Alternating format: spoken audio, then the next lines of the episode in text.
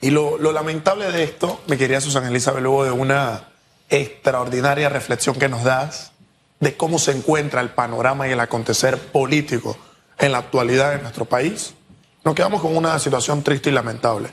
Y es que al ser la política una ciencia social, entiéndase que ésta debería responder a los intereses de quién? De las personas que conforman a la sociedad. En este caso, a la sociedad panameña, entiéndase la ciudadanía. Pero muy por el contrario de esa tesis o de ese engranaje que se debe perseguir, vemos que en efecto persigue la política intereses personales. Cuando nosotros, por ejemplo, entramos al Partido Revolucionario Democrático y si bien hay siete, ocho precandidatos presidenciales para esas primarias, nosotros vemos que a priori, en efecto, hay tres vertientes. Una vertiente que, digamos, está con Pedro Miguel González, otra vertiente que está con Gaby Carrizo y otra vertiente que está con el doctor Cristiano Adames. Al parecer, tres vertientes a las cuales yo no sé qué proponen, eh, no sé cuál es la diferencia entre cada uno, pero se venden cada uno como lo contrario al otro. Pero todos siguen con una misma tesis, que todos son torrijistas. Entonces mi punto es, ¿cómo puedo ser distinto a Félix Antonio Chávez, pero al mismo tiempo perseguir una misma ideología que, que Félix Chávez? Aquí me dirán que lo que importa no es el resultado, sino el medio, ¿no? O algunos me dirán que no importa el medio, sino el resultado. En el cambio democrático, creo yo que de manera negativa se dio recientemente el manejo de estas elecciones para definir a la Secretaría tanto de la mujer como de la juventud. De manera escandalosa permitió, a mi criterio, Rómulo Rutz, que se saliera de las manos eh, la llevada a mi criterio, o la mal llevada a mi criterio de las elecciones, mismas que tomaron días para un conteo, mismas que, oye, hasta la fecha no se ha podido entregar el original de las papeletas que certifican, esta fue la cantidad de votos que se consiguieron y en efecto se respalda y se constata con los numeritos que nosotros dimos. Un intento de secuestrar o de querer dejar de lado a un tribunal electoral que debemos nosotros estar al tanto, ¿eh? que si ya esto ocurrió en el CD, los demás partidos deben decir, oye, cuando la barba de tu vecino está en llamas, está incendiándose, ¿usted qué tiene que hacer con la suya? Usted la tiene que ir poniendo en remojo.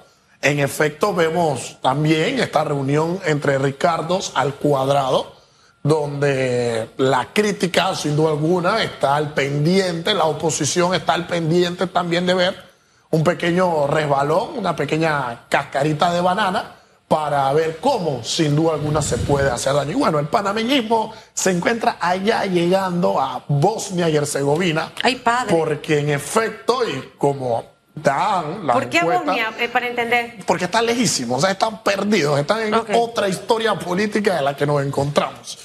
Y en efecto, lo que nosotros debemos de comprender, y te lo doy con una pequeña analogía, mi querida Susana Elizabeth, es que en algún momento en la antigua Roma habían tres personas reunidas. Lucio Cornelio Sila, el primer hombre que tomó Roma a asaltar a manos armadas. Se encontraba su confianza, su mano derecha, el general Pompeyo. Y se encontraba en ese momento un joven de 18, 19 años, pero que se veía proyectado ya para poder gobernar, como en efecto así lo hizo Julio César. ¿Qué ocurre? El tío de César, eh, Mario, tenía serios problemas políticos con Lucio Cornelio Sila. Y en ese debate que estaban teniendo ellos tres, Lucio Cornelio Sila llega a una frase eh, interesante cimienta las bases de una frase que a mi criterio definirá la política panameña en el 2024. Cornelio Sila dice, los amigos del día se tornan enemigos de noche. Y en efecto, si yo soy... como los gallinazos que decía Purcell. Allí vamos. Y si yo tengo enemigos de noche, podemos tornarnos amigos en el día. Partiendo de una base, a mi criterio, he sido consono al señalar que la única forma de llegar a la silla presidencial en el 2024 es en base o a través de una alianza. El punto es, ¿será una alianza para gobernar única y exclusivamente o será una alianza para llegar al cargo? Oigan, los amigos del día son enemigos eh, de noche. Esto me recuerda, por ejemplo, a, a Rómulo Rux, que respaldó a, a- a Crispia- al señor Ricardo Martinelli. Así es. Luego uno- hubo una división. Rux le gana a, Martinelli, tiene el respaldo de Yanivel. Ahora Yanivel está con Martinelli. Martinelli en su momento la llamó eh, traidora. Eh, está en, en vía contraria a Rómulo Rux. Y le dijo también una frase clave, la entonces ministra, ministra de Trabajo Alma Cortés a Martinelli. Recuerda que ellos no se venden, ellos alquilan.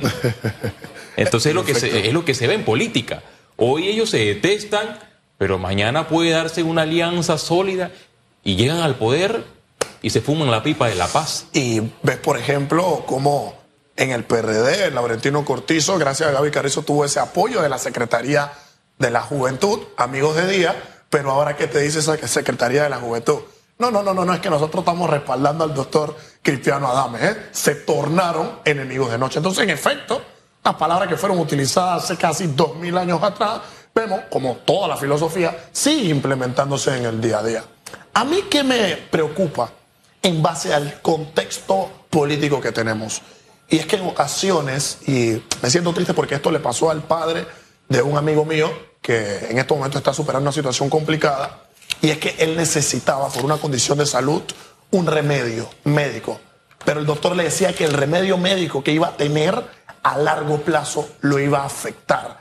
Pero la condición era tan agravante que necesitaban aún Así el siendo- remedio. aún lo afectara a largo plazo, había que implementarle la medida. A mí lo que me preocupa escandalosamente es que aquello que perseguimos como solución, aquello que perseguimos como cura, por el orgullo de algunos pocos, se convierta en una enfermedad más agravante. Ese deseo, ese capricho en ocasiones de la política, ese deseo, ese capricho que, ojo, lo venimos viendo en Argentina cómo se está presentando, como ya unas facciones centroizquierda, como algunas facciones de izquierda, única y exclusivamente por un capricho, única y exclusivamente por un deseo y por querer mantener un control del status quo, están sin pensar en la ciudadanía, que a ver, siendo la política una ciencia social, se están olvidando de efectivamente a quién se debe enf- enfocar la política y están pensando en intereses de bancada, de partido e intereses personales. Nosotros no podemos permitir que esos intereses de algunos pocos, que es lo lamentable, se convierta en la afectación de algunos muchos. Ian, me gustaría que analizaras también algo. A lo interno del Partido Revolucionario Democrático hay crisis, hay fuertes Total. acusaciones. Lo mismo sucede con Cambio Democrático, Sí. la figura de Rómulo Rux y a nivel Ábrego.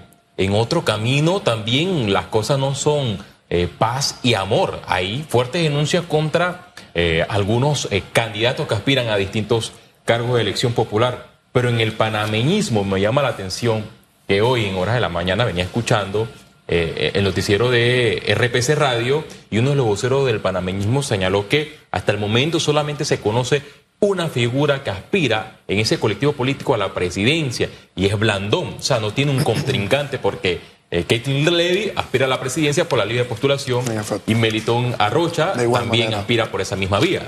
El partido panameñista, luego de haber hecho algo histórico en nuestro país, es haber puesto al peor presidente que nosotros hemos tenido en la República, como lo fue el impresentable de Juan Carlos Varela Rodríguez.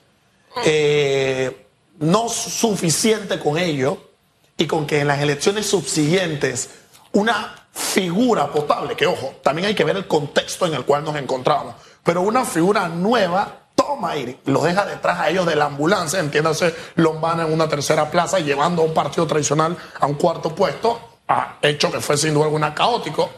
Luego de estos dos elementos, ese partido no ha podido levantar cabeza.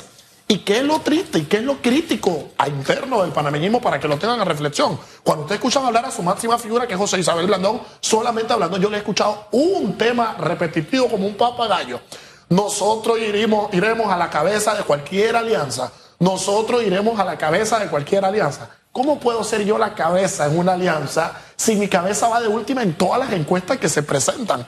¿Esto qué te dice? No me interesa escuchar a la gente, no me interesa saber la realidad de lo que ocurre, no me interesa la necesidad que hay en un pueblo y por un capricho y por un orgullo que yo tengo, mantengo y sostengo, no estoy en la suficiente humildad de reconocer mi postura, reconocer que estoy en un partido muerto, porque si yo en un partido estoy solo o no hay otras personas que quieren correr, dos puntos ocurren.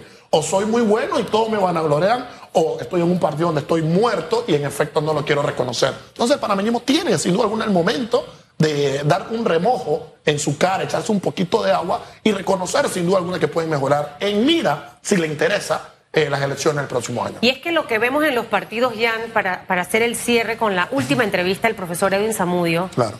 ya ha migrado a la educación. Mira lo que está pasando en Lamentable. UNACHI. Nos decía el profesor que actualmente la administración actual se gasta medio millón Medio millón de dólares. en campaña. O sea, y compramos a los estudiantes, a los profesores con ese tipo de cosas. O sea, ¿hasta dónde ha llegado eh, ese germen de la política eh, eh, panameña? cuando uno tiene sed y hambre de poder, uno está en la condición, en la capacidad de hacer lo que sea. Yo les doy una opinión propia para culminar. A mí me encantaría ver a una persona distinta dirigir la UNACHI.